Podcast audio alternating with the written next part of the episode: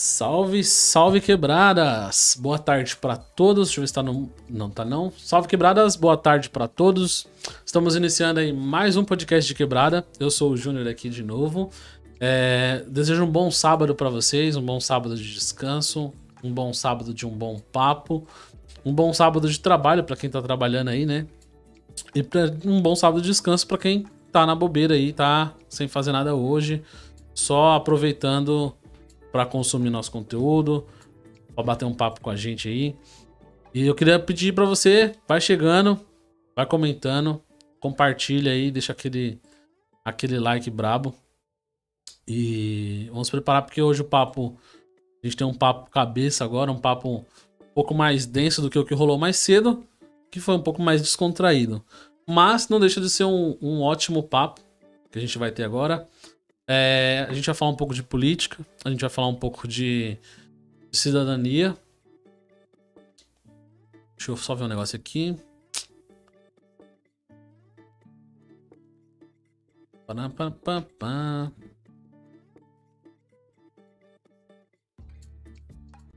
No YouTube tá rolando normal.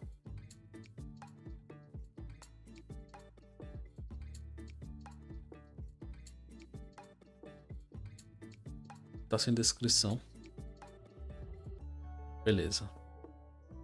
Então, só para contextualizar aqui o que, que aconteceu. Parece que acho que uma das plataformas travou. Mas agora vai. Então é isso, retomando aqui. Eu vou ter um, um papo agora um pouco mais. Um pouco mais cabeça, um papo um pouco mais sério. A gente vai falar sobre as melhorias da cidade, sobre algum, alguns déficits que as nossas cidades, principalmente as cidades menores, têm em relação às grandes cidades do nosso país. Então vamos falar um pouco de política, sobre as eleições que está chegando aí. Né? Então a gente tem alguns assuntos bons para debater. Já deixa seu comentário, deixa sua opinião política aqui, se é Lula ou Bolsonaro. Comenta aí. Vou colocar nos comentários essa polêmica aí. Lula ou Bolsonaro? Vamos ver. Não vou fazer uma enquete, porque, né? Senão depois a gente vai ter a contabilização. Mas eu quero que vocês comentem aí o que, que vocês acham do, do, do, cenário político, se tem como piorar, se tem como melhorar, se melhorar estraga ou se piorar acabou de vez, e qual, qual que é o futuro do nosso país em relação à política, tá? O cara que vai trocar uma ideia comigo hoje, ele pode saber. Eu acredito que ele sabe bem mais de, de política do que eu. Né? Então eu vou uhum. ouvir bastante. É um cara que vai dar a sua opinião, um cara que vai trazer algumas, alguns insights aí sobre a nossa política, principalmente a política local. Ele é um cara que tem, tem lutado pela cidadania, pela saúde da sua, da sua região, do seu bairro. É um cara que já foi candidato a vereador aqui na cidade. É um cara que está sempre em busca de melhorias, mesmo não sendo um político ah, eleito, é um cara que sempre busca melhorias para a cidade. É um cara que está sempre. É, é um visionário da nossa cidade aqui, que está sempre buscando melhorias, sempre buscando evoluir, trazer mais coisas para nossa cidade com toda a influência, com todo o conhecimento, com toda a é, dedicação que ele tem. Então eu sou grato por ele lutar pelas melhorias da nossa cidade. Né? Alguém tem que fazer alguma coisa e ele tem feito. Né? Então, mesmo ele não tendo sido eleito, é um cara que não deixou é, a peteca cair e continuou correndo atrás. Né? Então, isso só prova que para você fazer o bem para os outros, você não precisa ser um político. Para você buscar uma evolução na sua cidade, você não precisa ser um político eleito. É só você querer, ter força de vontade, correr atrás e fazer acontecer. E o Daniel é um cara que eu admiro porque ele tem feito acontecer. É um cara que tem buscado aí é, a evolução da nossa cidade. É um cara que tem, tem se disposto a, dar a cara a tapa, né? Muita gente fica atrás dos bastidores, não dá a cara a tapa para a evolução, para o crescimento. E ele tem dado essa cara tapa, então eu admiro. Admiro de verdade mesmo. Acho que eu nunca nem falei isso para ele, então ele tá ouvindo isso agora. Mas é um cara que eu admiro porque é um cara que fez acontecer. Um cara que tá aí é, batalhando pela, pela melhoria da nossa, da nossa condição, né, como cidadão. Um cara que sempre fez essa luta pela cidadania. E é um prazer ter ele aqui hoje no meu estúdio para falar um pouco mais sobre sua opinião política, sobre a, a, o, que, que, ele, o que, que, ele acha da política local, o que, que a gente tem para melhorar. Então, para quem está no, nos acompanhando, sabe o quanto a gente a gente traz algum político aqui para falar, para ensinar, porque a gente acredita que, que através da política muita coisa pode melhorar, muita coisa pode evoluir. Né? Então é necessário realmente esse olhar um pouco mais apurado para a política, um, um, olhar mais apurado para as pessoas, para os cidadãos, para as oportunidades que toda cidade tem. E a nossa cidade tem bastante oportunidade, não é diferente das outras. E a gente entende que, que a política ela pode ser vista de uma forma macro ou de uma forma micro, né? Então, sem mais enrolação, eu vou apresentar para vocês aqui o convidado, ele tá aqui ao meu lado. É o Daniel Nunes, é um cara que, que é, tem um prazer de ter na minha família hoje. e é um cara que a gente sempre fala de política, é um cara que a gente sempre busca é, debater, né? Com Sim. ideais, com, com objeções, com argumentos. E a política é isso: é argumento contra argumento, é ideal contra ideal, e, e o objetivo é um só: é melhorar no geral. Verdade. Não importa se você é da esquerda ou da direita. Eu acho que quem é da esquerda e quem é da direita busca a melhoria da sua forma, mas o objetivo é melhorar para todos, né? Exatamente. É, é, um comum acordo. Então, Daniel, explique-se quem é o Daniel, de onde veio, para onde vai. Boa tarde, boa tarde a todos, boa tarde aos webnautas, nossos amigos aí que estão nos assistindo, aqueles que estão participando. Deixa eu já pedir uma coisa para você. Compartilha, curte, comenta, faça perguntas. A gente está aqui para bater aquele papo com você, né? A gente estamos para interagir juntos, né? A política ela é necessária. Uh, se eu fosse definir a palavra política, eu diria que a política é necessária. Júnior, porque tudo que a gente vai fazer, tudo que se passa nas nossas vidas envolve política. O pãozinho que a gente vai comprar de manhã é, passou por um processo político porque tem as taxações que são feitas dos impostos, é, tem o, o, o, profissional que faz o pão, o profissional que vende o pão, eles passam por um processo de leis trabalhistas, né? Então tudo passa e as leis trabalhistas, as leis tributárias, elas passam por aprovações, por, por situações que envolvem política. Então a política é necessária porque ela envolve tudo em nossas vidas, né? Todas as esferas. Eu digo que desde quando a gente acorda até a hora que a gente vai dormir, a gente é envolvido pela política. É, o que se discute muito hoje é as questões de políticas partidárias, políticas é, é, de estruturas de poder. E nós estamos no momento de eleição, estamos em pré-campanha, né? A partir do dia 16 de agosto estaremos firmes em campanha política. É, eu tenho é, estado junto com um deputado estadual, que é um camarada nota mil, um cara humano, um cara verdadeiro, um camarada que está trabalhando pela população, cuidando de muita gente. Depois a gente vai estar tá falando um pouquinho sobre ele. Mas o, a, a, tônica da política é isso. No, todo ser humano, né? Ele, a, a, política passa por ele e ele passa pela política. E às vezes a pessoa não percebe isso. Né? Essa é uma grande verdade. Né? É isso aí. Outra coisa, é um prazer fazer parte da sua família também, né? Na verdade, é, é, eu tô na família há quatro anos. Você tá na família há quanto, há quanto tempo? Na 11. Ah, eu cheguei quase agora, então eu, te, eu preciso ouvir mais você pra, pra saber mais da família, assim. Tô aí junto com a Jane, né? Que é, que é sua tia, né? A tia da D. E uma mulher maravilhosa, companheira, Uh, se eu fosse mencionar aqui, eu teria que buscar todos os adjetivos do dicionário para expor quão maravilhosa ela é. Uma mulher linda, né? É isso. oh, puxa é, boa aí, tarde. é isso aí. Então, é, vamos lá. É, só para contextualizar para quem tá na live aí, hoje a gente vai falar de alguns sorteios. É, a gente, o Daniel trouxe algumas oportunidades de sorteios aqui. Para quem não sabe, é, para quem não sabe, o, o programa, eu, a minha ideologia, o de quebrada podcast, o de quebrada, a gente tenta ajudar pessoas. Né? Então, aqui a gente traz pessoas, a gente dá a oportunidade de pessoas contar suas histórias, para ajudar pessoas através de histórias, a dar ensinamentos e ajudar as pessoas através desses ensinamentos. E a gente também faz uma, uma, uma campanha aqui, que é a doação de alimentos, né? A gente posta pouco, deveria postar um pouco mais, Agora tá um pouco mais incisivo nessa etapa. né? Então a gente tá trazendo aí, só para reforçar para vocês, a gente tá fazendo uma campanha de doação de alimentos. Então quem tiver alimento para doar, se você tiver puder comprar um quilinho a mais de alguma coisa na sua compra mensal e puder ajudar, dá um toque, Manda mensagem no Instagram, no Facebook, no YouTube, em qualquer lugar. A gente dá um jeito de coletar esse alimento. A gente está reunindo cestas básicas para doar para as pessoas. Então, eu queria falar um pouco desse, desse momento. Como a gente está falando de políticas e a política engloba em ajudar pessoas, a gente está aqui focado em ajudar pessoas, tá?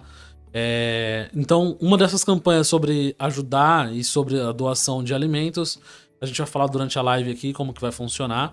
Né? Então, hoje a gente vai fazer dois sorteios né, para poder engajar bastante essa questão.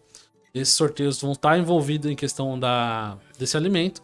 E se você aí que está me assistindo, me ouvindo, tem interesse de ajudar as pessoas, você pode fazer um Pix pra gente, tá? Então vou deixar fixo nos comentários aqui o número do nosso Pix. Pode fazer um Pix de qualquer valor e descrever, ó, esse Pix é para ajudar na compra de alimentos, tá? E a gente vai reunir, a gente vai comprar o melhor para montar a melhor cesta básica para ajudar mais pessoas. Então, o Pix vai estar aqui nos comentários, aí embaixo. Se não tiver, pode perguntar que a assessora coloca aí, tá? Mas manda aí o que você puder. Se você quiser contribuir para a ajuda do nosso estúdio, para o nosso crescimento, para a melhoria da nossa qualidade também, você pode contribuir com Pix de qualquer valor, só coloca uma descrição. Esse Pix é para o estúdio, beleza? Então é isso. É, então fica até o final que a gente vai falar dos sorteios, para você não perder nada, tá? E a gente, a gente falar um pouco dos sorteios aqui falando um pouco da, da campanha. E aí, Daniel, eu queria entender de você o que que, o que, que pauta para você hoje, para você levantar essa bandeira, para você correr atrás disso.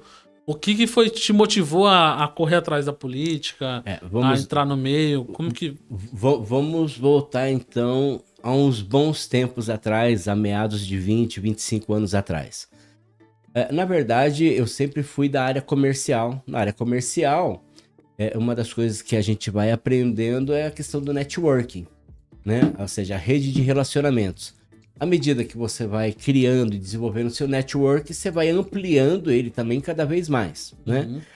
E, e alguns anos atrás, eu conheci o Ricardo Silva. Ricardo Silva ele era presidente do PV em Ferraz de Vasconcelos. Ele já tinha saído candidato a deputado estadual uh, e tinha tido cerca de 14 mil votos. Fazia um trabalho fenomenal, que era o Educar para Mudar. Muita gente que, que estava longe da educação, longe da escola, né? começaram a fazer o supletivo de, uh, do primário. Pessoas que não sabiam ler nem escrever. Né?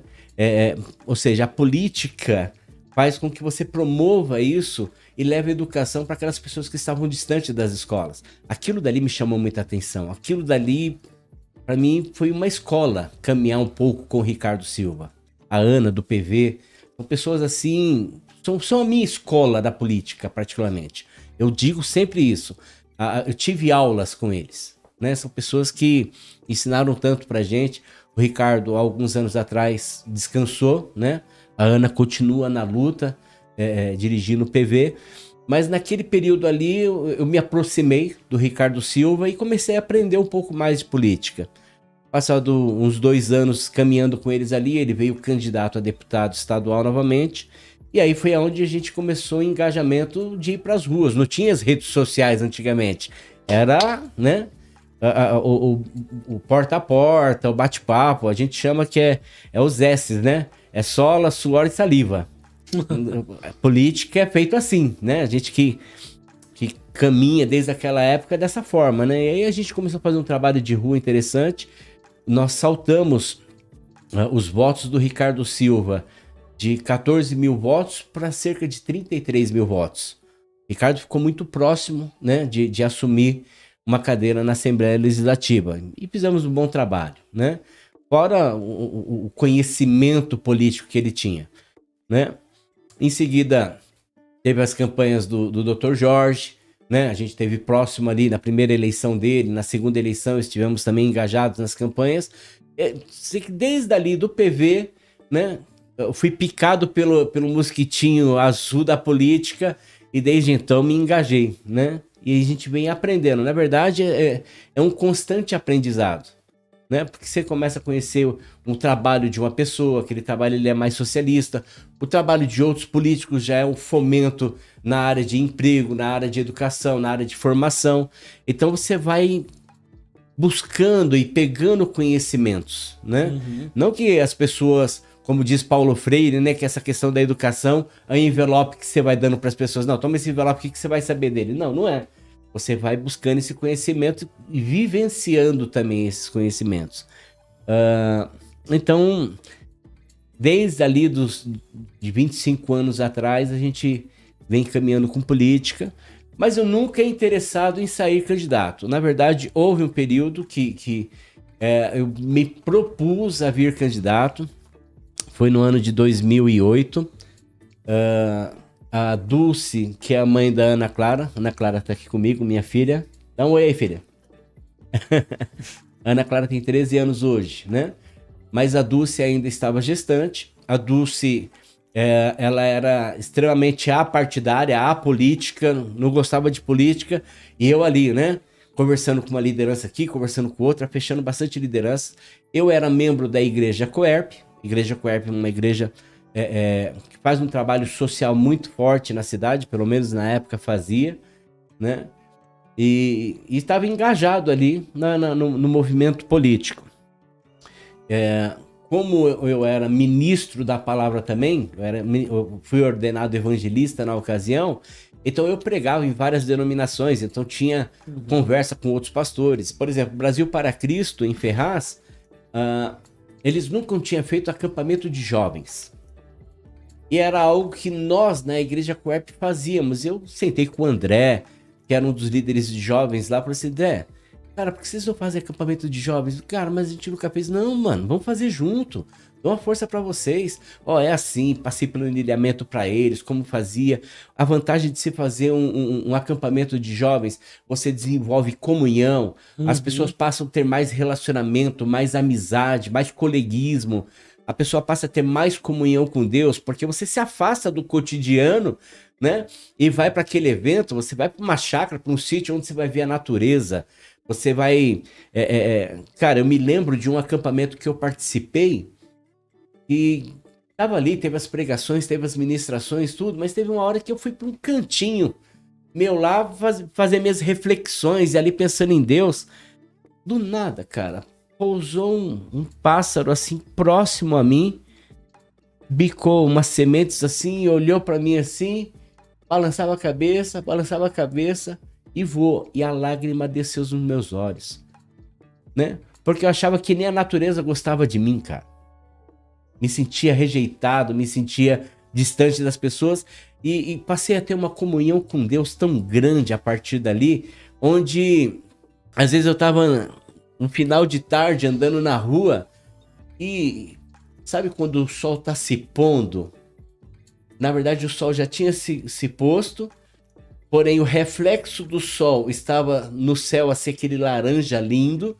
Uh, tinha algumas nuvens assim, porque aparentemente ia chover. Tava um pouco cinza assim. Eu falei assim, cara, nem Picasso subiria no céu para pintar essa tela. Mas olha, aquela nuvenzinha cinza ali, se, se ela saísse dali, o céu ficaria perfeito. Eu andando, tropecei numa pedra e fiquei vendo a pedra rolando no chão. Quando eu olho para o céu de novo, aquela nuvem não estava mais ali ela já tinha clareado. E aquele sol lindo, né? E Deus falando assim: é, Eu quero te dizer, Daniel, que quem pinta a história da sua vida sou eu. Ainda que tenha as nuvens cinzas. Né? Então, sabe, esses detalhezinhos, o acampamento de jovens, ele, ele me fortaleceu até essa relação, essa relação com Deus muito mais próxima. Uhum. E eu falava para André, cara, vamos nessa, vamos nessa. E e eu lembro que o Brasil para Cristo eles fizeram o primeiro acampamento, tinha 45 jovens, foi lá em Taiaçupeba. Passados cinco anos, eles estavam fazendo o último acampamento de jovens que eu participei com eles. Tinha mais de 400 jovens num hotel fazenda em Suzano. Então, e essa época eu estava muito engajado na política também e tal. Mas aí, né, a Dulce estava grávida, a previsão do nascimento da Ana era para setembro, no auge da campanha. E eu falei assim: e aí, você vai me dar esse apoio?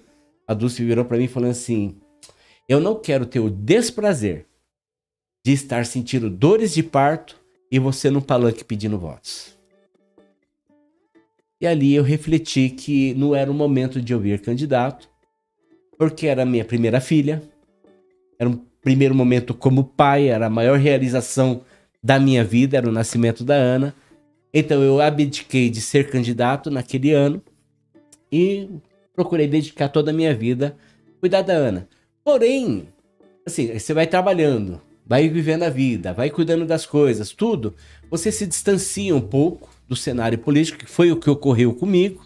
As prioridades mudam, né? As prioridades foram mudando, mas a relação política, os debates, as conversas, é, é, é, sempre sentando na roda de políticos, sempre falando com um, com o outro, sintonizado com o que vem acontecendo tanto na cidade, como na esfera estadual, como na esfera federal. A gente sabe, né, conversar um pouco, entende, compreende que esse lado aqui tá errando e ele pode acertar, uhum. compreendendo que esse lado aqui, olha, ele tá indo bem e precisa continuar. Então, a gente vai compreendendo tudo isso até que na eleição a prefeito de Ferraz na última no, no último pleito em 2020 foi quando eu recebi o convite para completar a chapa de um partido a qual participei, que era o Partido dos Trabalhadores, fui convidado pelo dirigente e falei, não, vamos somar. Eu nunca coloquei meu nome à disposição, né? Vai ser a primeira vez então.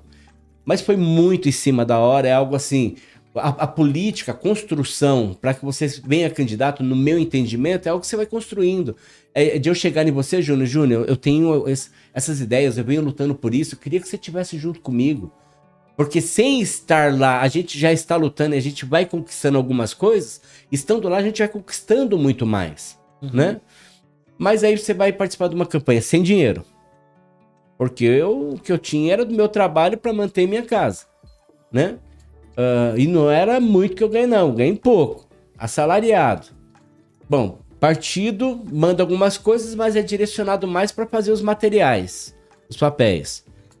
E no decorrer da campanha, eu comecei a perceber que pro time que eu fui, era o time que tinha menos dinheiro. Né? Não tinha como extrair a, do partido. A, a gente estava disputando com a candidatura do, do Rafu Júnior, né, que já vinha fazendo uma campanha já há um bom tempo, desenvolvendo trabalho, chamando lideranças, as pessoas, os candidatos que estavam com eles, já também fazendo um trabalho, né, se desenvolvendo, trabalhando, e estava lá, estava firme, né, uma campanha que também tinha recurso, o partido tinha destinado bom recurso para eles. Uh, a campanha da Priscila Gambale era uma campanha rica, porque o, o irmão dela, deputado estadual, né, conseguiu bastante investimentos para a campanha. Eu estava na campanha da Elaine, do Dr. Jorge ali, né? Onde eles não estavam conseguindo é, é capitalizar para fazer a campanha. E chegou um momento que eu falei assim: bom, eu, eu, eu então vou deixar minha campanha de lado, né? E vou ajudar na uhum. campanha majoritária. Só pra você ter uma ideia, o caminhão de som da nossa campanha, quem dirigia era eu. Né? Deixa eu tomar uma água aqui. Então, é, é, esse engajamento, essa dedicação, eu fiz a campanha do majoritário e deixei minha campanha de lado, né? Não me arrependo disso, acho que foi meu papel naquele momento e foi importante. E considerando uma, a campanha, talvez a que tinha menos recurso. Ah, tá, outras campanhas que tinha lá do Isidro, né? Também não estava com muito recurso, mas ele estava. Ele tinha sido o penúltimo prefeito da cidade. E a campanha do Zé Biruta, que o Zé Biruta praticamente não foi pra rua. Ele praticamente retirou a campanha dele né? Mas estava com a máquina na mão. Né? Ele estava como prefeito. Um, um péssimo governo, por sinal. Administrativamente conseguiu organizar as contas da prefeitura no aspecto de parcelar as dívidas que tinha. Ou seja, você tem uma dívida de 30 mil reais.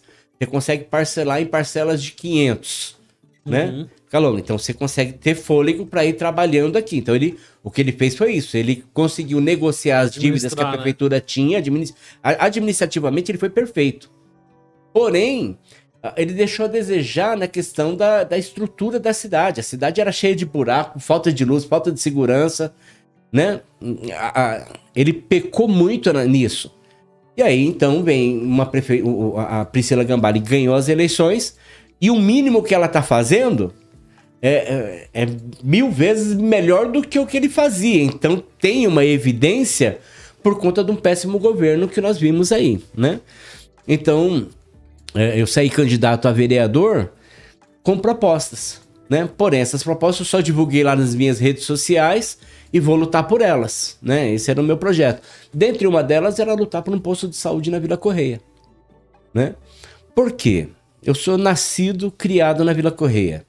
Nasci em 2 de dezembro de 1974, vivo, cresci, casei, separei, é, é, tive minha filha, educo minha filha, crio minha filha, hoje cuido da minha mãe, né? Procuro estar próximo dos meus irmãos, né? Da minha família ali, para cuidar da casa. E é ali na Vila Correia. Só que as pessoas, quando olham para Vila Correia, vê o hospital regional, aquela estrutura grande, fala assim: ah, mas lá não precisa de um posto de saúde. Pelo contrário, né? Eu, se eu passar mal à noite com a pressão 18 por, por 12, vou correndo pro hospital. Legal. Urgência e emergência. O médico vai me atender e falar assim: olha, Daniel, sua pressão tá alta aqui, vou te dar essa medicação para você é, ser medicado. Mas olha, passa no cardiologista, né, para ele verificar a medicação que ele vai tomar para você. Beleza. Bom, procurar um cardiologista. Bom, aqui na Vila Correia a gente não tem posto de saúde. Bom, a gente que é da Vila Correia precisa passar no posto de saúde lá no Castelo. Aí o Castelo atende os moradores do Castelo, Jardim São Judas, Jardim São José, é, é, Jardim Juliana, Sítio Ferrazense, é, Jardim Vila Romanópolis, Vila Correia, Jardim Ferrazense. Só para contextualizar, só pra gente. A gente já continua no raciocínio, Sim. pausa aí. Mas só pra gente contextualizar pra quem tá É nos que ouvindo, que não é daqui da cidade, que não conhece a nossa estrutura local. A gente tá falando de uma cidade de 200 mil habitantes, uma cidade que tem um, um hospital regional. Então, um hospital que não atende só Ferraz, é um hospital que atende Ferraz, Poá, normalmente Itaim, Guaianazes, são as cidades mais próximas aqui. Então, é um hospital regional, que ele não faz o tratamento de consultas como o posto de saúde faz. E Exatamente. aí a gente tem algumas UBS, que são os postos de saúde, espalhados em alguns determinados locais. Essas UBS elas são espalhadas estrategicamente em bairros que são mais afastados do posto do hospital. Então entende-se que a Vila Correia que o Daniel está falando, ela é próxima, ela é o bairro onde está o hospital regional. Então entende-se que o bairro onde está o hospital regional não precisa de um posto de saúde. Só que o que o Daniel está tentando explicar é que é o seguinte: a gente tem um bairro do hospital, só que o hospital ele não faz tratamento que não seja emergencial ou urgencial. É, urgência e emergência, no caso, né? Então, a gente que mora nesse bairro do hospital tem que se deslocar para outro bairro. Nesse outro bairro tem uma UBS que ela Na- foi na estrategicamente colocada. Na verdade, o hospital ele é para urgência e emergência, cirurgias. Mas quando eu preciso passar numa consulta preventiva, Sim. eu tenho que ir no posto de saúde. E nós não temos um posto de saúde ali. O posto de saúde a qual nós somos direcionados é o do Jardim Castelo, que é um pouco mais distante, Uhum. ou o CS2, que é no centro de Ferraz. Então, nós que somos da Vila Correia, Jardim Juliana, Jardim Ferrazense, Sítio Paredão, eh, nós somos direcionados para esses outros postos. Uhum. Agora, um grande detalhe é que nós que moramos na Vila Correia não tem ônibus que vai para o Jardim Castelo. Então, muitas senhoras que precisam passar, mães com crianças, precisa pegar um ônibus até o centro de Ferraz para depois pegar um outro ônibus para o Jardim Castelo. O custo é alto, né? Para as pessoas, para o pessoal da quebrada, velho, né? Então, assim, um dos meus, uma das minhas lutas era que tivesse um posto de saúde na Vila Correia. Porém, a, a- a classe política, eles nunca, os, os governantes que passaram, eh, os antigos, os atuais, eles nunca observaram a Vila Correia tendo a necessidade de um posto de saúde porque já existe hospital. Não, já tem um hospital lá, não precisa de um posto de saúde. Sendo que não, a nossa luta é para que tenha, porque precisa de um posto de saúde lá. E aí, enfim, o que que ocorreu?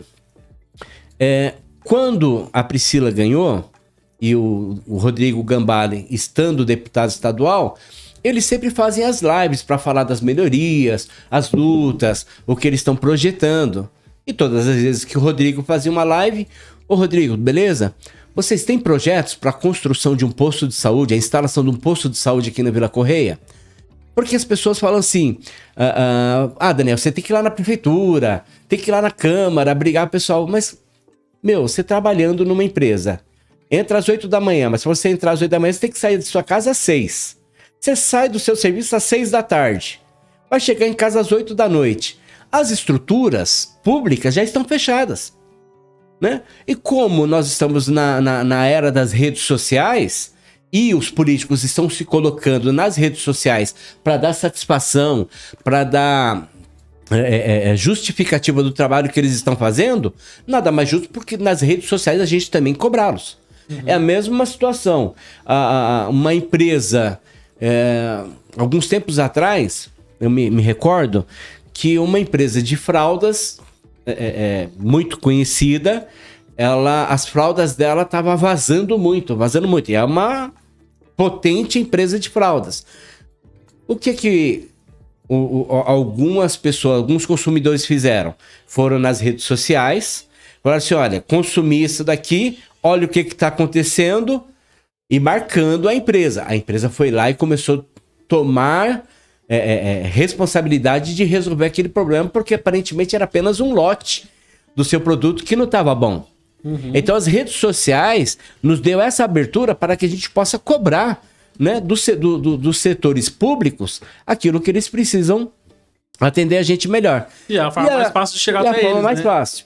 E aí a resposta do, do, do Rodrigo, ah, não, a gente precisa melhorar os postos que tem. De fato, a gente precisa. Tem postos que faltam remédios, faltam medicações. Teve postos aí, uns tempos atrás, estava faltando é, é, é, fralda geriátrica, enfim, insumos, insumos básicos, os né? insumos básicos. Porém, né? Ah, então tá faltando, a gente precisa melhorar. Mas aí não melhora, né? E também não instala onde precisa. E, enfim, passado alguns tempos, cobrando ele, o, o vice-prefeito Daniel Balco, inclusive aqui, ele dando entrevista aqui, eu perguntando para ele, ele, ele deu a resposta aqui, ele falou assim, não, a gente precisa melhorar os postos de saúde que já existem e tal, né? A gente precisa dar uma olhada com, com mais atenção, mas aparentemente não há possibilidade da construção do posto de saúde aí na Vila Correia. Ou seja, e, e não é só o atual governo, os governos anteriores também nunca olharam uh, para a necessidade da construção do posto de saúde ali. Beleza, né? Enfim, o, o, outros, outras pessoas, né, que que é do setor público, vereadores, secretários, uhum. o próprio secretário é, Cleison, Cledson, uma coisa assim, que é secretário de saúde, ele dando entrevista, ele, olha, é, é importante ter sim, mas a gente precisa estudar, porque há uma falta de demanda em tal posto, em tal posto, a gente precisa acertar. Eu entendo, a gente compreende que precisa melhorar mesmo, e estamos cobrando isso. Então, poxa, secretário, dá uma atenção então, melhora aí os postos né? Para poder ter um Mas a gente e conseguir pensar na. E aí a possibilidade também se construir aqui, a gente está precisando. Deixa eu te perguntar uma coisa, hum. só para complementar o seu raciocínio. Sim. É... Para quem não. Eu tô tentando pegar aqui, deixar um pouco mais mastigado. Sim. Porque vai ter gente que vai ouvir esse podcast lá na frente e não é da cidade. Então Sim. não entende do que, que a gente tá falando assim no detalhe, né? Mas só pra gente contextualizar, então. A gente tá falando de uma cidade de 200 mil habitantes. Tem quantos postos de saúde em Ferraz, você sabe? Somos em 13 postos de saúde. 13 postos de saúde dividido para 200 mil habitantes. Exatamente. Então, a gente já pega uma cidade com mais de 14 quilômetros quadrados. Mais ou menos. Mais ou menos. Né? Daqui no Margarida dá uns 9, então dá mais ou menos uns 20 quilômetros quadrados. Por aí. Pô, é uma cidade grande. Então a gente tá falando de uma estrutura assim. Você já chegou a fazer um levantamento de quantos moradores a gente tem nessas regiões de Vila Correia, Juliana, que, que a gente direcionaria para um possível eu, posto no eu vou Correia? Eu vou chegar nesse ponto. Eu vou chegar nesse ponto porque começar, ou seja, eu comecei a fazer essas cobranças nas redes sociais porque eu estou trabalhando, uhum. né? E aí, do meu trabalho, houve a possibilidade de eu fazer essas cobranças, porque eles também estão dando satisfação do trabalho deles. Olha, estamos aqui asfaltando a rua. Pô, é um positivo. Uhum né? Olha, estou aqui, Júnior, dando satisfação porque a iluminação, a gente conseguiu isso, isso, isso. E aí eu tô lá perguntando, prefeito, né? Prefeita, ou deputado, né? Me dá satisfação disso. Vocês conseguem fazer isso em, em quanto tempo? E, ou seja, nas redes sociais a gente consegue fazer essas cobranças. E aí foi anunciado a reforma do CS2, que é o posto de saúde que fica no centro de Ferraz ao lado da escola do Edir. Aquilo dali me causou uma indignação no início. Eu falei assim, poxa, seria tão justo eles fazer uma reforma ali sim, mas e a construção do posto de saúde aqui na nossa região? A gente está carente aqui. E então foi anunciada a reforma. Pouco tempo depois começou a reforma lá no CS2. Beleza. Para minha surpresa, aonde eles instalaram o CS2 provisoriamente? Na Vila Correia. No bairro onde eu moro.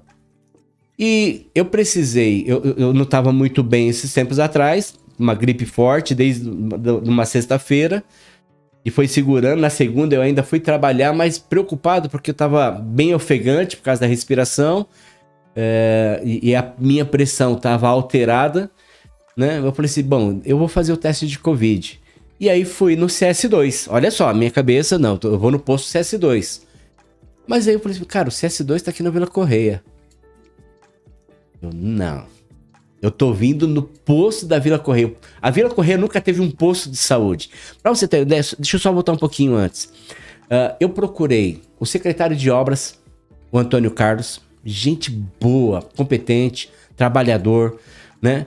Ele, eu falei assim, olha, tem um terreno entre a Vila Correia e o Jardim Juliana que ele já é de domínio público, né? Vê se dá para montar um projeto para ali e tal, pra gente começar a brigar, né? Sei lá, a gente começa a procurar uns deputados aí para eles trazerem recursos para construção do, do posto lá. Ele montou um projetinho, mandou para mim bonitinho, sabe? Uma planta, bem legal. Putz, que bacana, né? Mas assim, o trabalho mais dele ali, mas eu tô ali cobrando ele. Encontrei o Dom, liguei pro Dom, que é o secretário de comunicação. Dom é amigo meu, foi membro da Coerp também, crescemos juntos ali. Dom, cara, como você tá no governo aí, nego? Faz um favor pra mim, mano. Tenta aí a possibilidade de, de instalar um posto de saúde aqui na Vila Correia, velho. A gente tá precisando. Né? O Daniel Balk, eu fui no gabinete dele. Nel, vamos lá, meu, vê a possibilidade. Eu vi você no, no podcast lá com o Júnior lá, né? Você, você dando a satisfação de, da dificuldade que tem. Mas, meu, vamos, vamos fazer isso daí. Ele, é, vamos fazer uma movimentação é, é, é, é, chamar o pessoal. Eu fiquei pensando comigo, como é que eu vou chamar o pessoal se eu trabalho das 8 às 18? Chega no final de semana é arrumando a casa, né? Tem, tem um tempinho para dar um cheiro na nega. vou fazer, vou, vou sair chamando como, pessoal, né?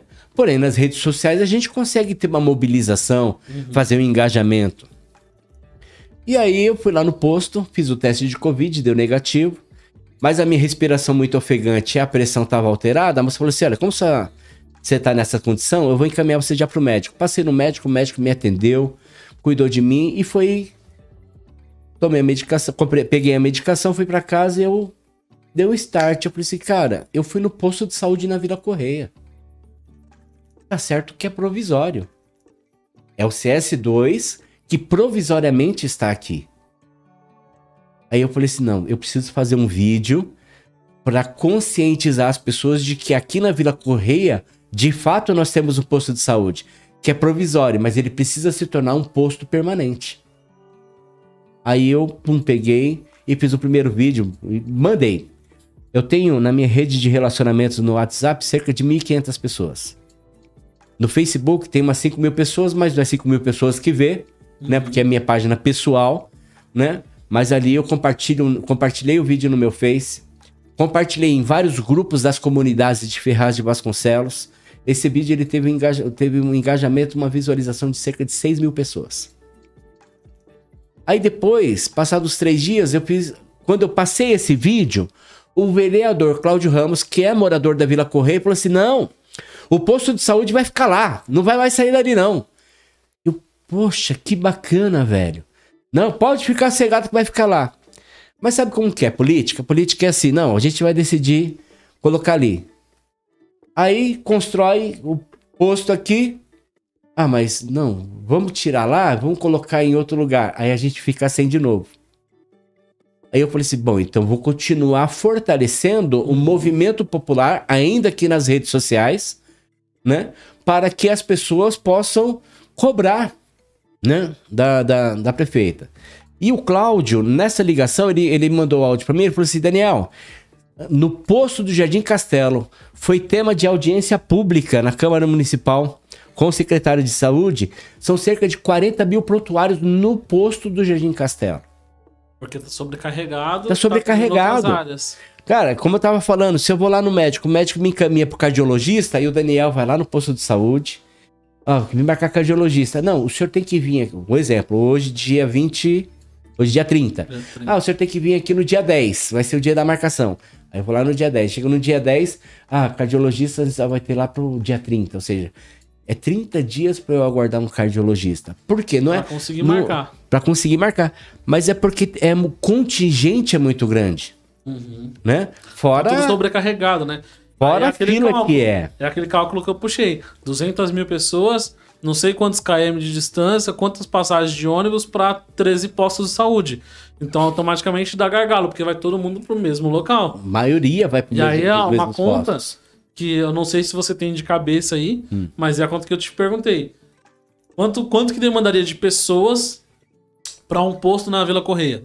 Se esse posto atendesse, se a gente mantesse o CS2 e criasse um novo posto na Vila Correia, quanto teria de demanda para esse posto? Eu posso considerar para você da seguinte forma: considerando que o posto de saúde de Jardim Castelo tem cerca de 40 mil prontuários, eu não estou nem co- colocando na conta os moradores da Vila Correia que passam no CS2. Uhum. tá? Cerca de 15 a 18 mil prontuários do posto do Jardim Castelo é do Jardim Juliana, Vila Correia, Sítio Paredão e Jardim Ferrazense. Justifica posto ali, ter um posto de saúde na Vila Correia, Justificaria. né? E aí, ou seja, quando ele me passou essa informação, eu falei assim, bom, então agora deixa eu, deixa eu dar um vídeo, fazer um vídeo um pouco mais explicativo, falando do, do, do quanto é vantajoso ter o posto de saúde ali, ou seja, manter o posto de saúde que já está ali na Vila Correia, Sim. né? Inclusive, no primeiro vídeo, eu falei assim, prefeita Priscila Ngabali, por favor, não tire mais o posto daqui. Quando concluir a instalação, a- ou seja, a, a reconstrução do posto de saúde ao lado do Edir, né? Coloca novas, eu até falei novos instalamentos no vídeo, porque coloca novas instalações, novos equipamentos, né? Pega os prontuários que são do CS2, deixa ali no, no- no posto reformado, mas mantém o posto da Vila Correia, né? Não, tira mais da gente aqui. E esse segundo vídeo, né, ou seja, mais pessoas falando, não, é mesmo, a gente precisa. Eu ando lá na Vila Correia, o pessoal falou, ô meu, tá, é muito boa, muito justa a sua luta. E até que o Rony, eu tinha mandado pra ele também o vídeo, ele falou assim, Daniel, essa luta ela é justa. Vou fazer uma matéria. Ele fez uma matéria, aí já me passou o link, eu já saí compartilhando também, né? Ou seja, eu comecei a fazer essa luta para que o posto se torne é, é, é, uma realidade mesmo. Calhou, pouco tempo depois, do, do presidente da Câmara Municipal, o Inha, tá no podcast com o Jair, amigo nosso também. E quando o Jair tava lá, eu falei assim: ah, não, preciso fazer a pergunta. Preciso saber se, se agora a- as pessoas públicas também olham com bons olhos ter o posto de saúde aqui. Eu mandei a pergunta pro Inha, o Inha falou assim: olha, eu gostei dessa pergunta. Ele tava ele e o Roberto, Mar- o Roberto Martinelli na entrevista. Ele falou: ó, gostei, gostei dessa pergunta. Essa pergunta é boa. E a pergunta era: considerando que a, o posto de saúde CS2 está em reforma e provisoriamente o, ele está na Vila Correia, quando concluir a reforma do CS2, ele retorne para lá, mas o posto que está na Vila Correia se torne permanente. Você acha necessário? Foi essa a pergunta. Ele, muito boa essa pergunta, eu gostei. Olha, é isso mesmo, as pessoas sempre olham para Vila Correia, vê o hospital, né, mas não vê que precisa mesmo, e o posto tá ali, muitas pessoas estão gostando, estão sendo atendidos, tal, tal, tal. Boa, boa resposta, ou seja, foi positivo. Ah, vamos analisar, inclusive a prefeita deve estar me assistindo aqui, o secretário Clécio. Olha, olha com carinho aí para que esse posto permaneça lá, né? Poxa, já, já é mais uma fala positiva, ou seja, tá, tá crescente. Tá crescente. Eu acho, Dani, que é o seguinte. é, a gente tem um ponto de. um ponto meio disruptivo aqui, que é, o, que é a seguinte. Vou tentar explicar e não me entenda mal. Sim. Espero que a audiência também não me entenda mal. Mas onde que a gente vê uma- um grande abismo ali? Ah, a gente entende que na Vila Correia é, mora muita gente ali que tem um potencial aquisitivo melhor. Então Sim. é um bairro, é um dos bairros mais caros de Ferraz. Vila Correia e Romanópolis são os Sim. bairros mais caros de Ferraz. Então talvez muita gente não olhe para lá com a necessidade de ter um posto de saúde, porque a gente tenha pessoas que têm um, um potencial de ter uma casa de 300 a 500 mil reais, que é mais ou menos a média do imóvel ali. Sim. Então, se os moradores têm lá, tem a- essa média de imóvel de 300 a 500 mil reais, entende-se que são pessoas que têm um capital médio elevado. Sim. Então, essa pessoa não precisaria de um posto de saúde naquele local. Por quê? Isso, Não isso, isso necessariamente. são algumas formas de tentar raciocinar pelo outro lado. Não necessariamente. Porque se o, custo, se o capital O, ali é o alto, bairro, o bairro, ele é um bairro talvez estruturado, um dos, um dos bairros melhores estruturados da cidade, Uhum. porém é um bairro antigo. tá? A maioria das pessoas que moram lá são pessoas que pagam o aluguel ali. Os donos o das aluguel casas... lá é mais de mil reais. Não, tem A casa. maioria. Eu, eu conheço pessoas ali que, que são trabalhadores, prestadores de serviço, que estão até desempregados e, e fazem os seus bicos, que eles pagam ali numa casinha três cômodos ali a faixa de 500 reais, 600 reais de aluguel. Né? Tem as suas casas que o pessoal cobra mais caro? Tem. Mas veja bem, o camarada que ganha, vai, 2.500 reais, ele paga mil reais de aluguel, porque às vezes quer estar morando num bairro um pouco melhor estruturado, onde tem um hospital perto, tem um mercado ali perto, tem uma padaria próxima, né? Então às vezes ele dá um aperto aqui para pagar um aluguel, para morar numa qualidade melhor, mas ele passa aperto em outras coisas, né? Então a realidade também está dentro desse campo né? A gente está falando do bairro estruturado, mas se você for pegar a renda per capita da cidade, onde é 300, cerca de 360 milhões ano, e dividir por 220 mil moradores, a renda per capita é baixa, geral. Né? Nós não somos tão privilegiados assim. Temos, moramos sim num bairro onde tem uma estrutura um pouco mais considerável. Apenas isso. Mas a maioria das pessoas ali são pessoas é, que, que são trabalhadores, são da correria igual a gente, nego velho. Não, eu entendo, eu entendo. Não, eu só tô, tipo, um Eu ponto tô- que eu levanto. É, é, você é uma bola que eu levanto, que muita gente levanta também essa mesma bola. Não, Pô, porque lá o pessoal é tudo rico, Lá não é? tá engano? Não, quem é rico mora lá, lá nos condomínios em Arujá, né? Alphaville, né? A gente, a gente tá na, na periferia, meu irmão. A gente tá na periferia da periferia. A periferia da periferia. Dani, eu queria elevar um pouco a nossa, a nossa discussão política, Uhum. sair um pouco de Ferraz e entrar numa esfera um pouco maior. É, Deixa, aquela... eu, deixa eu só concluir. Pode, a- a- pode. Essa questão da luta. Ah, recentemente, o, o Dom, secretário é, de comunicação, estava dando uma entrevista também. Fiz a mesma pergunta, deu uma resposta muito positiva e, e- e enfatizou. Eu encontrei com alguns vereadores, inclusive o Roberto de Souza é morador da Vila Correia também, há muitos anos, né? Mas é aquilo que eu falei, às vezes, pelo fato de já ter um bairro estruturado, ah, não, não tá precisando. Não, tem coisas que são necessárias que precisam e não tem. E às vezes, por conta de tantas outras demandas, e até mesmo que o vereador, ele não, não- ele não é o vereador do bairro, não, ele é o vereador da cidade. Ele foi eleito para a cidade. Então ele vai correr pelo Cambiri, vai correr pelo, pela, pela Vila São Paulo, pela Vila Margarida, pelo Santo Antônio. Ele vai fazer o trabalho pela cidade toda. Não é porque ele é daquele bairro que ele vai trabalhar só naquele bairro. E a gente compreende isso. Né? E tem outras demandas da cidade também que, que ele vai focando e às vezes passa percebido algumas coisas. Né? Mas encontrei com o Roberto, com o Tonho, com o pessoal e falei assim: meu, é possível fazer uma indicação? Ou seja, agora publicamente fazer uma indicação. E eles fizeram uma indicação né? Vai ser lido na próxima terça-feira, caso não tenha muito contingente, porque a Câmara Municipal está voltando do recesso, né? Então, quando volta do recesso, tem um evento com a prefeita, a prefeita participa ali, tudo, e aí depois é eleita as indicações e depois a ordem do dia. Então, ou seja, é uma luta que começou no estalo. Peraí, eu tô aqui, aqui é Vila Correia, o posto tá aqui, provisório tá, mas vamos lutar para que ele seja permanente? Já que ele tá aqui, velho, ele não vai mais sair né? Então é, é isso aí, ou seja, essa luta pelo posto de saúde tá avançando. Você que é morador da Vila Correia, você que tá assistindo, você que conhece alguém da Vila Correia, Jardim Juliana, Sítio Paredão, Jardim Ferrazense, é, continue compartilhando essa luta que a gente está tendo aí para que a gente consiga tornar o posto de saúde da Vila Correia um posto permanente. Vem com a gente, velho. Vamos lutar. Vem comigo sozinho. A gente não tá sozinho, tem muita gente por trás dando uma força, compartilhando, somando, uhum. né? Não é, não é assim, é o Daniel que tá cobrando. Não, não, nunca. Né? Tem muita gente que, que liga, velho. Tá da hora, eu passei lá, mano. O atendimento tá melhorando, tá ficando bom. Inclusive, o posto de saúde lá, o CS2, tá um bom atendimento. Quero parabenizar o, o pessoal que trabalha ali, o pessoal da frente ali tá cuidando da gente, fazem um bom trabalho. Cara, isso é muito bom.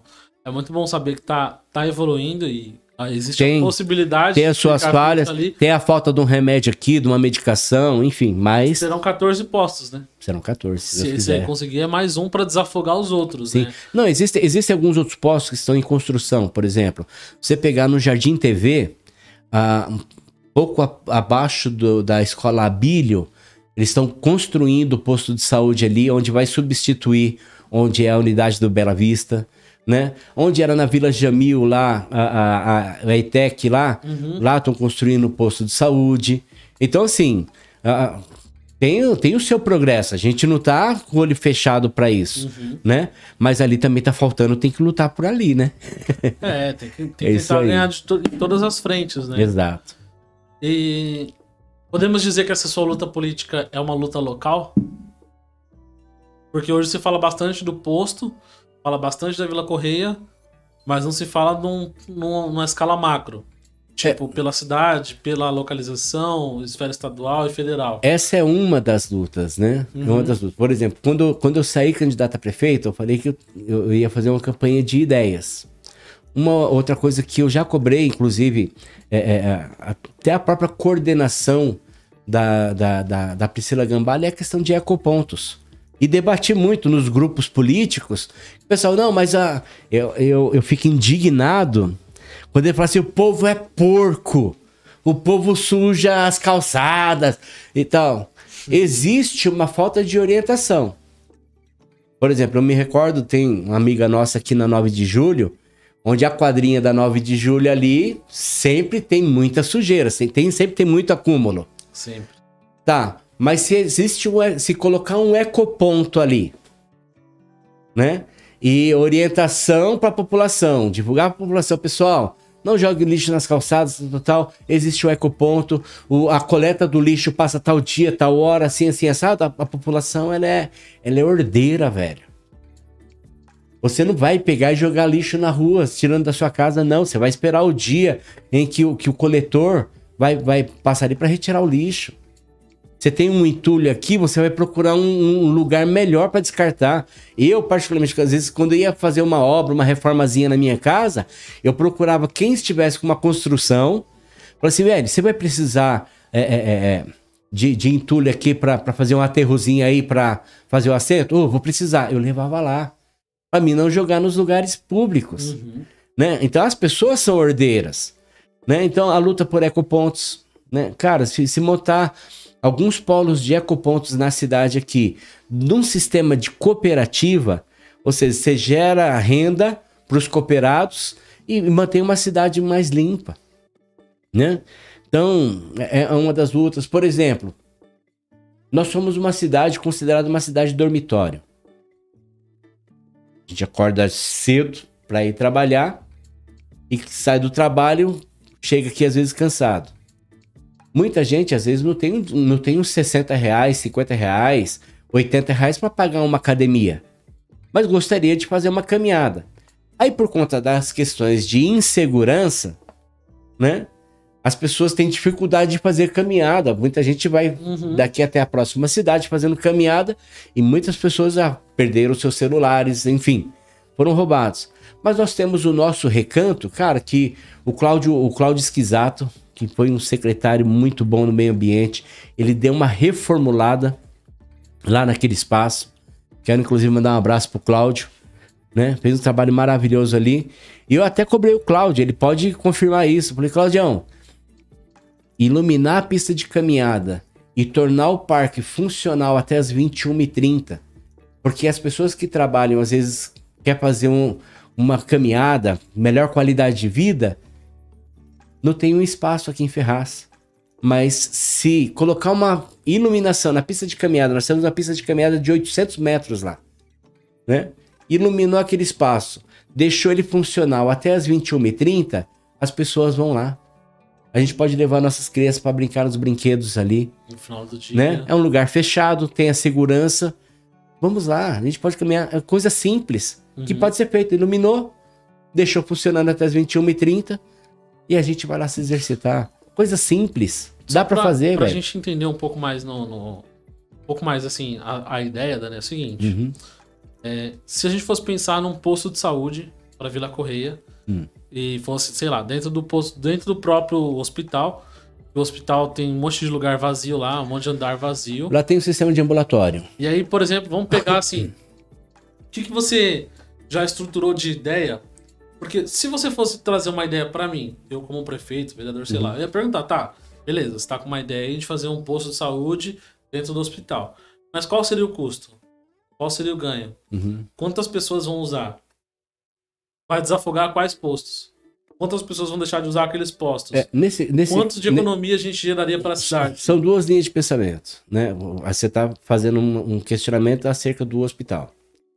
Uhum. Ah, vamos construir um posto de saúde no hospital. Não, no hospital, inclusive, existe o setor de ambulatório, que é no fundo do hospital, ainda ali na Marcondes Salgado, mais próximo da escola ABC. Né? Tem ambulatório. Porém, o ambulatório, ele também é regional. O hospital regional é um hospital de estrutura estadual, né? E, e a gestão é uma gestão do Estado. Os postos de saúde necessários no município é de, de uma gestão municipal. Uhum. Então a gente tem que separar essas duas esferas. Sim. A não ser que haja um, um cedimento, mas aí é, é, é tem toda uma questão protocolar, documental, para que se ceda o espaço. Vou citar um, um, outro exemplo que abrange Ferraz todo, que, que, que é um pensamento que eu já eu, eu já assoprei, né? Vou dizer uhum. assim, eu, eu já falei, olha, essa ideia, se o deputado da cidade ou algum outro deputado lutar, é bom. Nós temos um espaço que é, é, gerido pelo governo do estado, que está aqui na cidade, foi cedido da, do município para o estado que é a antiga FEBEM, o, as casas, né? Ali no Cambiri. Fechou, não está em utilidade, porém toda a estrutura do Instituto Casa ele é, um, é um instituto, uma estrutura de escola também, não é só um dormitório para os menores infratores, não, tem toda uma estrutura escolar ali. Uhum. Hoje, existe uma demanda de falta de emprego? Existe mas existe muito uma falta de emprego para pessoas que são qualificadas. A maior tendência hoje no mercado é o sistema de TIs e inovações tecnológicas.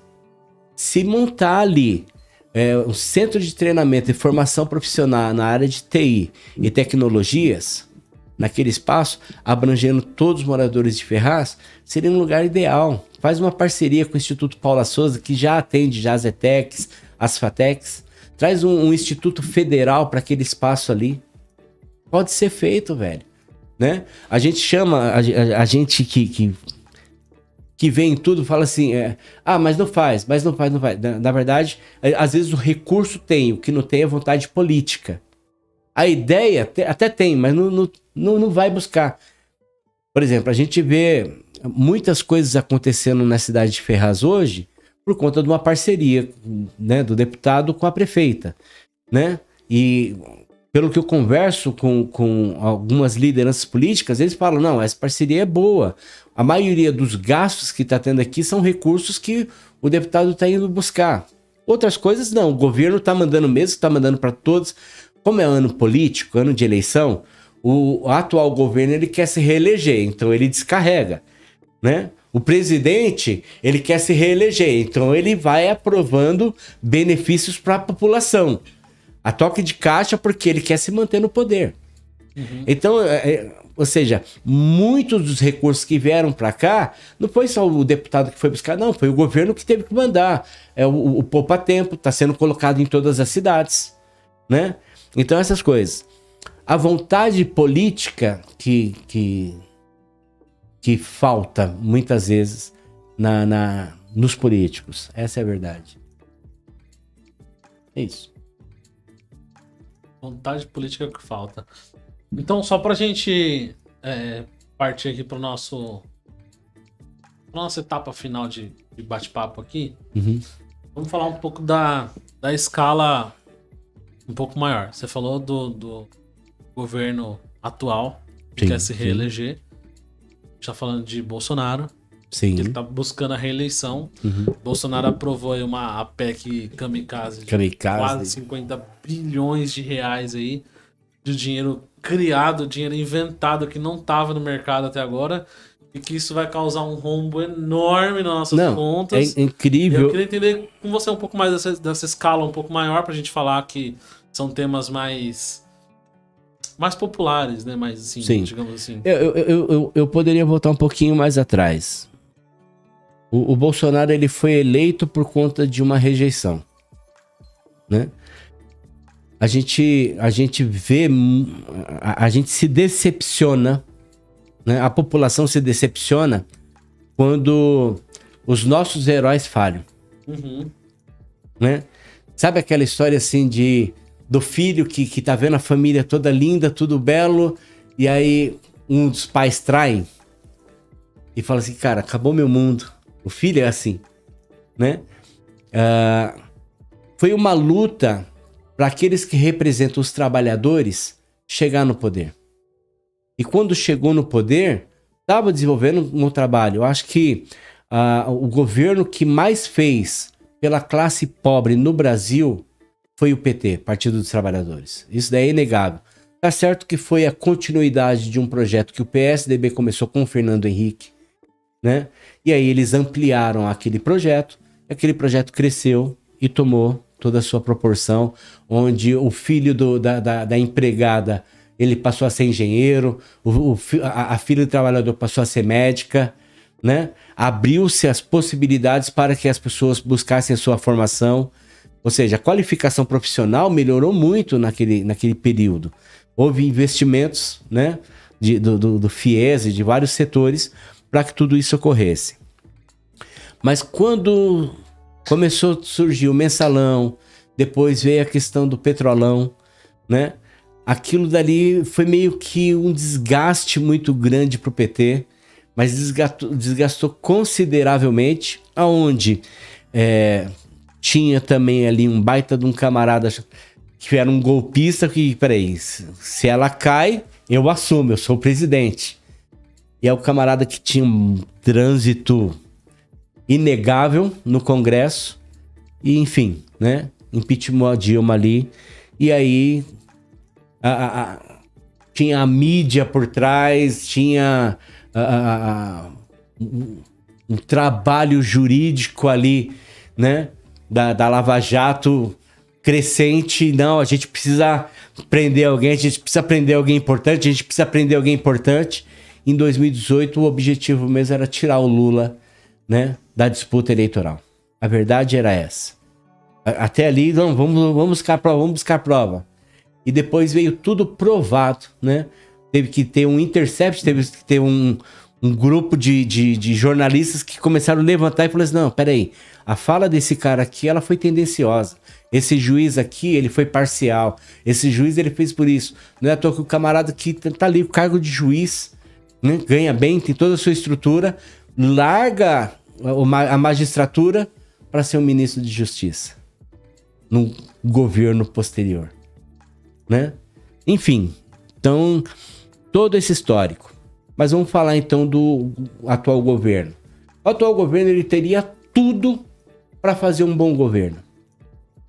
Porém, ele, ele só pensa ideologicamente. Ele, olha, eu não vou governar para os brasileiros, não. Eu vou governar contra os comunistas, contra os socialistas. Vou governar contra a esquerda. Nós vamos acabar com a esquerda. O eu acho que o que está na mente do, do atual presidente é, é ser contra a esquerda. Cara, peraí.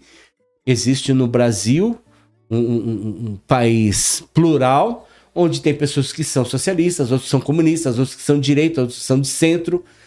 Quando o cara assume o governo, ele governa para todos, não é só para um grupo.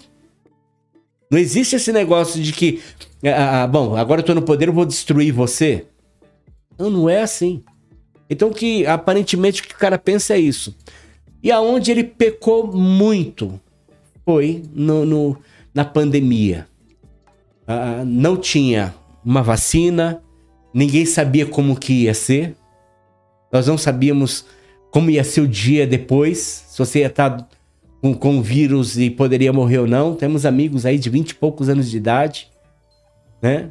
Pessoas idosas que morreram, pessoas próximas que faleceram de Covid, velho. E, e, naquela época não tinha uma medicina avançada, não tinha, não tinha. E o camarada vinha a pum falou assim: Ah, eu não sou coveiro? É, morri de Covid. É, não consigo respirar. Mano, ele debochou dos doentes. Ele debochou da morte. Ali, assim, ele teria tudo. Se ele, se ele por exemplo, peraí, vamos lá. Então vamos, vamos investir aqui na ciência, vamos investir na tecnologia, né? Vamos criar condições para que as pessoas sejam curadas. Não. Ele, não, aí, né? Não sei o que. Ele meio que deixou de lado. Ali ele perdeu, ele começou a perder a credibilidade e a, e a popularidade dele que ele tinha. Né? E aí, quando chega agora, próximas eleições, não, peraí, peraí, agora não posso sair do poder, pelo amor de Deus. Vamos lá, cadê? Vamos mandar dinheiro aqui, vamos mandar dinheiro pros caminhoneiros, vamos mandar dinheiro pros taxistas. Eu tenho caminhão. Eu hoje vivo de fazer frete, fazer mudança. Né? E eu sou sincero. É um não, absurdo, não tá compensando. Não dá. Hoje a gasolina. A, a, antigamente a gasolina era 5 reais, a gente pagava 3 no diesel. Hoje a gente tá pagando 7,50, a gasolina tá caindo para 5,50. Né? E quem mais apoiou esse cara? Os caminhoneiros. para não usar o termo chulo, o que ele tá mais prejudicando são os que mais ajudaram ele. Né? Uhum. E Enfim. baixar o ISMS. Não, Isso assim, não vai adiantar. É, é, Isso é um tiro no pé, mano. Na verdade, essa questão do ICMS é assim. Baixou a gasolina, tá todo mundo falando, ah, a gasolina tá baixa. Meu cunhado falou assim, mano, a gasolina tá baixa, você viu? Eu falei, baixa, tá quanto? Cinco e pouco. falei, isso é baixo? Não, era quatro e pouco. Eu falei, era três contas, dois anos atrás. É. Meu, só pra você ter uma ideia. Então tá baixo isso? Eu buscava mercadoria, eu buscava mercadoria em Ponta Grossa, no Paraná. A gente ia abastecer, eu me lembro, era 2,15. A gente enchia o tanque aqui de diesel Aí chegava em Sengés, abastecia de novo, carregava na volta, abastecia em Sengés de novo e concluía aqui a viagem. A gente gastava em torno de 600, 700 reais de diesel. Meu amigo, hoje para ir para Ponta Grossa e voltar é um pau e meio. Eu cobrava, eu cobrava 1.900 o frete com, com o caminhão pequeno. Quando era o, caminhão, o meu caminhão médio que eu tinha, eu cobrava 2,900. Meu amigo, a gente tá na forca agora. Não dá, tá e difícil. Piorar, né? Enfim. Abriu, abriu a bolsa do dinheiro, começou a sacar dinheiro pro mercado. Mas provisoriamente, né? Se você pegar a PEC Kamikaze, se você considerar a PEC Kamikaze, ela tem tempo de durabilidade, é até dezembro. Ou seja, é só esse ano, acabou, hein? Não, mas o rombo vai ficar. Vai ficar. O dinheiro acaba, a, a valorização do dinheiro vai lá embaixo, os preços das coisas aumentam, diminui a quantidade de pessoas produzindo e as coisas vão piorando. Eu, eu acho que, assim, a, a, o risco de recessão tá, tá, tá muito grande, tá na porta. Eu vejo algumas reportagens, a UOL, é, é alguns jornalistas, cientistas, economi, economistas, eles estão falando que já tá, tá na beira. Vamos ver, vamos ver como é que vai ficar aí. A nossa torcida é que a esperança volte a brilhar no dia 2 de outubro. No dia 2 de outubro. Que que no primeiro turno. Lula, meu amigo. Você acha que se o Lula ganhar vai melhorar as coisas? Ah... O que, que, ele pode fazer para melhorar? Porque dar dinheiro não vai resolver. Imprimir mais dinheiro, igual o Bolsonaro tá fazendo, hum, também não, resolve. Não, não, não, não resolve. Aumentar as bolsas caminhoneiro, melhorar a bolsa hum. não vai resolver. Não, não vai resolver. A, o que, que melhoraria? A, a, a, curto prazo, a curto prazo não, se resolve porque o término do mandato do, do, do Bolsonaro é dezembro. Sim, mas Né? vamos dizer que o Lula ganhou em outubro e assumiu em janeiro. O Lula, o- o, Lula foi, o Lula foi um do- dos governantes brasileiros que mais teve relações intercontinentais. Tem acesso a, a- a países investidores, a, a empresários de outros, outras nações que, que quando veem que há uma política organizacional progressista, né, é, há um investimento. Acredito que a, a médio e curto prazo a gente vai voltar a sorrir de novo, porque tá difícil, meu irmão. Difícil. Há É, um eu quero projeto econômico, há um projeto político, mas Eu quero muito acreditar nisso, eu sou muito. É, tudo vai depender de como é que, que, que o- vai ser a nova estrutura de Congresso, né, o Senado. Vamos ver quem, os que serão eleitos para fazer também a composição. né? É, espero que seja alguma coisa boa, porque. É, existe tá cansado também um. é, acompanhar e.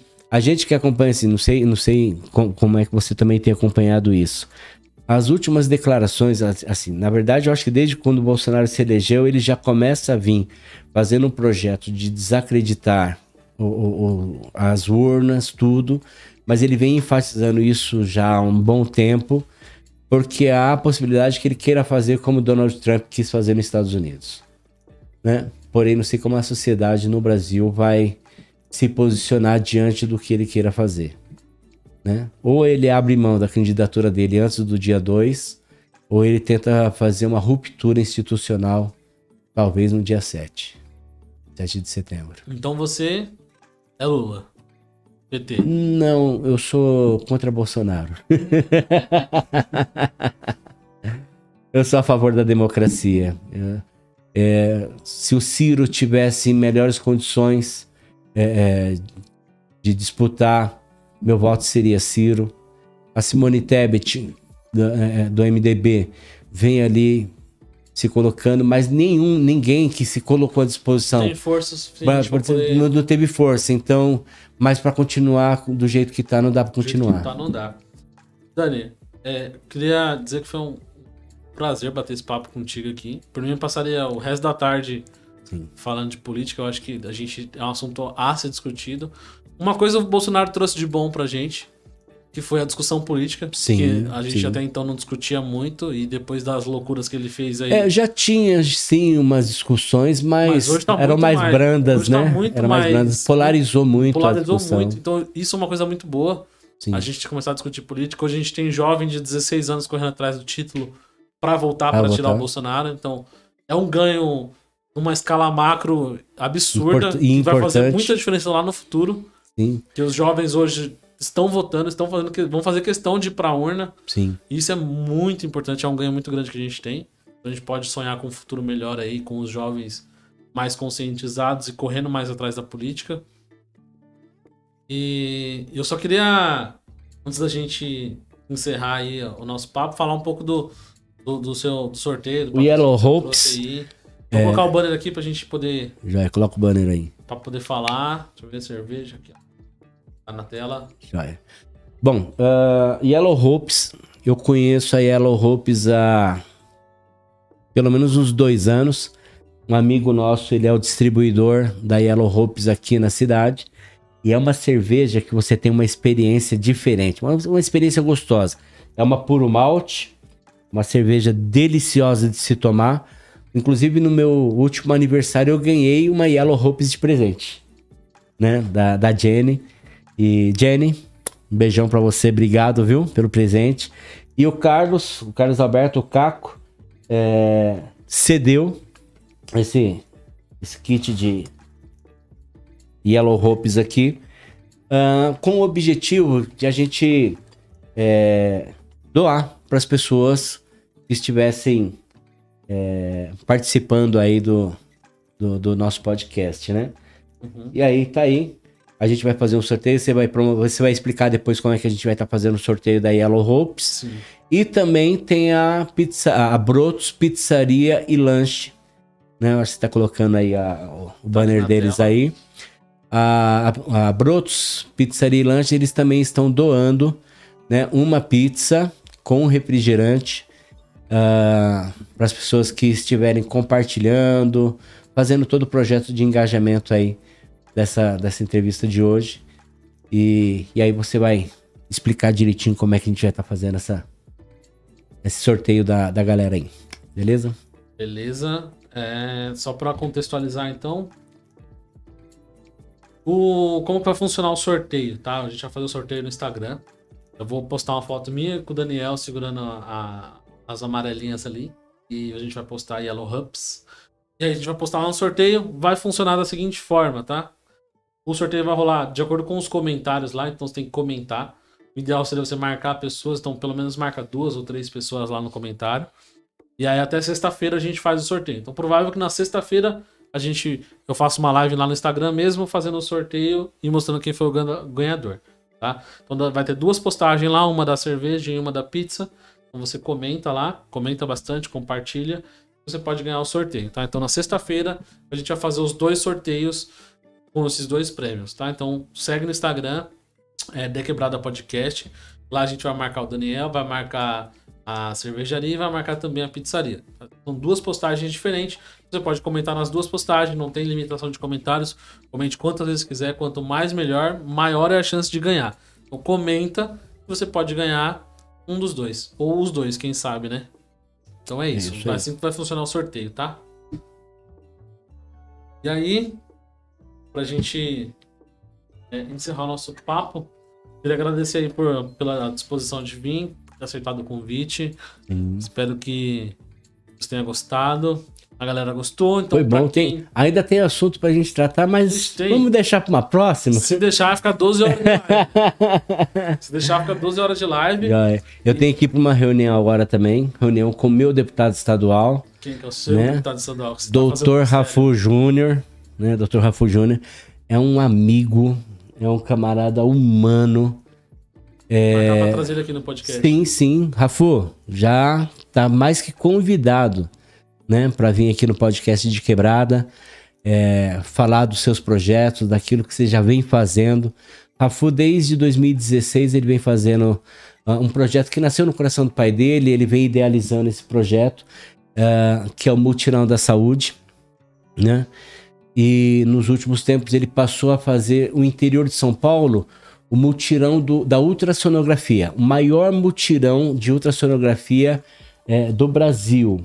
Por que eh, no interior ele faz mais a ultrassonografia? Porque se ele for fazer o atendimento clínico, ele vai gerar mais demanda para aquela cidade. Ah, não, você precisa fazer um raio-x, você precisa fazer uma ultrassom, você precisa fazer uma tomografia. Então, quando ele vai fazendo a, a, o mutirão do exame, ele está diminuindo. E teve cidades que diminuiu a fila de ultrassonografia.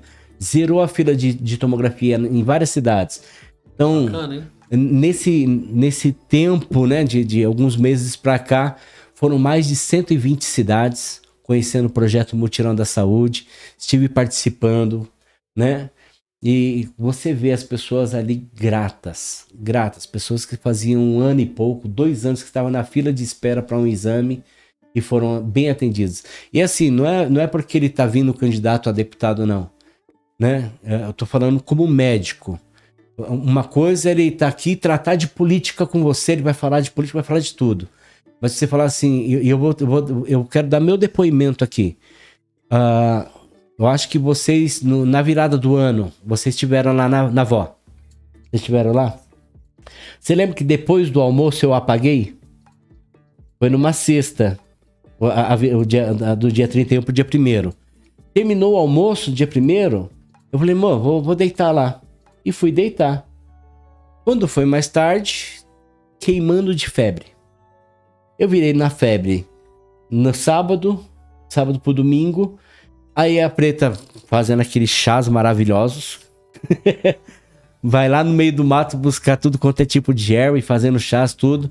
E aí comecei a tomar uma medicação, eu vim melhorar na segunda-feira na parte da manhã. É, a febre já tinha passado, né? Ela foi trabalhar e, e aí eu, antes de ir para minha casa, eu passei no, no posto de saúde lá no Jardim Castelo, né? Era caminho. E aí fiz o teste de Covid e deu negativo. E aí o médico falou, mas doutor, eu tô ruim ainda, tô... parece que eu fui espedaçado, o caminhão passou por cima de mim. Ele, olha, vai tomar esse, esse antibiótico aqui, essa medicação. E eu percebi que todas as vezes que eu tossia, eu tava escarrando e escarrando. Uh, uh, junto com o catarro, ele tava escuro. E aí eu fui ver melhor e fui mexer. O catarro tava misturado com sangue. E me preocupou. Porque em 2016 o meu pai veio a falecer de câncer de fígado e pulmão, né? E um dos primeiros sintomas era o sangue misturado com catarro. Cara, ali a minha cabeça deu uma virada. E eu falei assim, cara, não sei o que fazer, não sei o que fazer. E eu me lembro que a gente descobriu o câncer do meu pai fazendo uma tomografia. Liguei pro Rafu. Ô, nego, beleza, beleza, como é que você tá? Tô bem.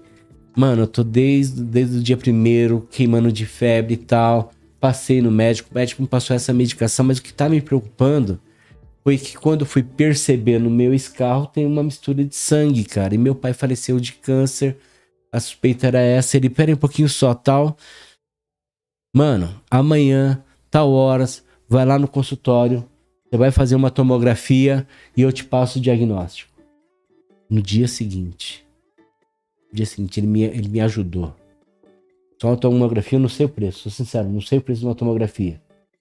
Mas, e eu, duro, dia primeiro, a gente gastou dinheiro para fazer a, o almoço, a janta ali do, do, final do ano com a família.